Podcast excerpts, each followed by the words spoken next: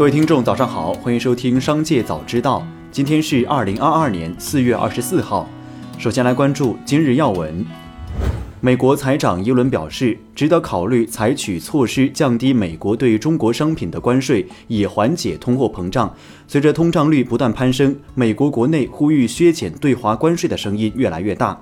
国会共和党人也开始倒戈，转向削减特朗普时期的对华关税。近日，有居民反映，闵行区虹桥镇发放的保障物资存在粉丝生产企业于两年前注销的问题。闵行区市场监管局第一时间核查相关情况。虹桥镇发放的上述保障物资供应商为江苏红信超市连锁股份有限公司，其销售的龙人粉丝标示生产商为夏邑县汇龙食品有限公司。经查，该批粉丝外包装打印的生产日期年份为二零二二年，而标注的生产企业已于二零二零年六月注销。目前案件正在进一步调查过程中。再来关注企业动态。今日网上有消息称，欧美多国宣布暂停中国邮政包裹服务。联邦快递中国公司透露，暂停中国邮包服务的消息不实，恰恰相反，联邦快递准备从四月二十五号起恢复部分华东地区的进口服务。立讯精密在互动平台回应大客户不断砍单传言称，目前公司生产经营情况正常，股价受多种因素影响。疑似新选直播间售卖假冒 YPL 瑜伽裤事件陷入乌龙，品牌方与新选公司各执一词。四月二十三号，新选官方微博再次发布声明称，已做进一步核查。经征询法律专家确认，原商标持有人与被侵权方哈尔滨市奥生源贸易有限公司的授权关系，以及哈尔滨市奥生源贸易有限公司与新选的授权关系均在法律有效期内。该事件是由于商标持有人商标转让前后的争执造成，不属于假货。新选表示，将为所有购买了 YPL 产品的消费者办理全额退款。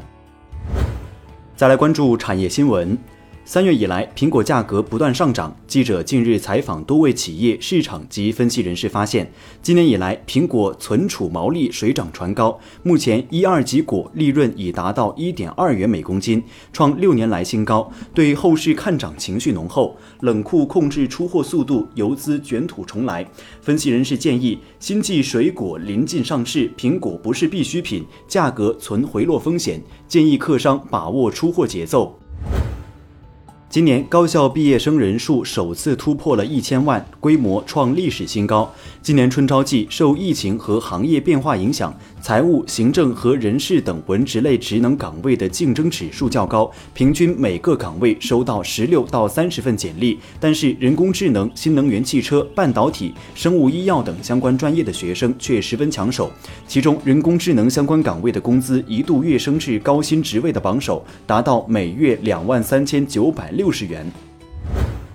最后，再把目光转向海外，美国疾病控制与预防中心最新发布的数据显示，新冠病毒连续两年成为美国第三大致死原因，仅次于心脏病和癌症。英国《每日电讯报》发表评论文章称，如果不停止购买俄罗斯天然气，德国也应该受到制裁。文章声称，由于美国及其欧洲盟友对俄罗斯制裁的漏洞，俄罗斯的天然气和石油仍在源源不断地流入欧洲。由于德国是欧盟国家中俄罗斯能源的最大买家，因此现在购买德国商品的人都是在给俄罗斯提供战争资金。目前，欧盟已决定对俄罗斯煤炭实行禁运。但对俄罗斯石油和天然气的制裁一直没有达成一致。此前，为应对西方制裁，俄罗斯宣布不友好国家与俄罗斯的天然气交易将以卢布结算。二十二号，欧盟发布指导文件称，在不违反制裁规定的同时，使用卢布向俄罗斯支付天然气费用是可行的。舆论认为，这意味着欧盟可能将同意使用卢布向俄罗斯支付购买天然气的费用。以上就是本期《商界早知道》全部内容，感谢收听，下次再见。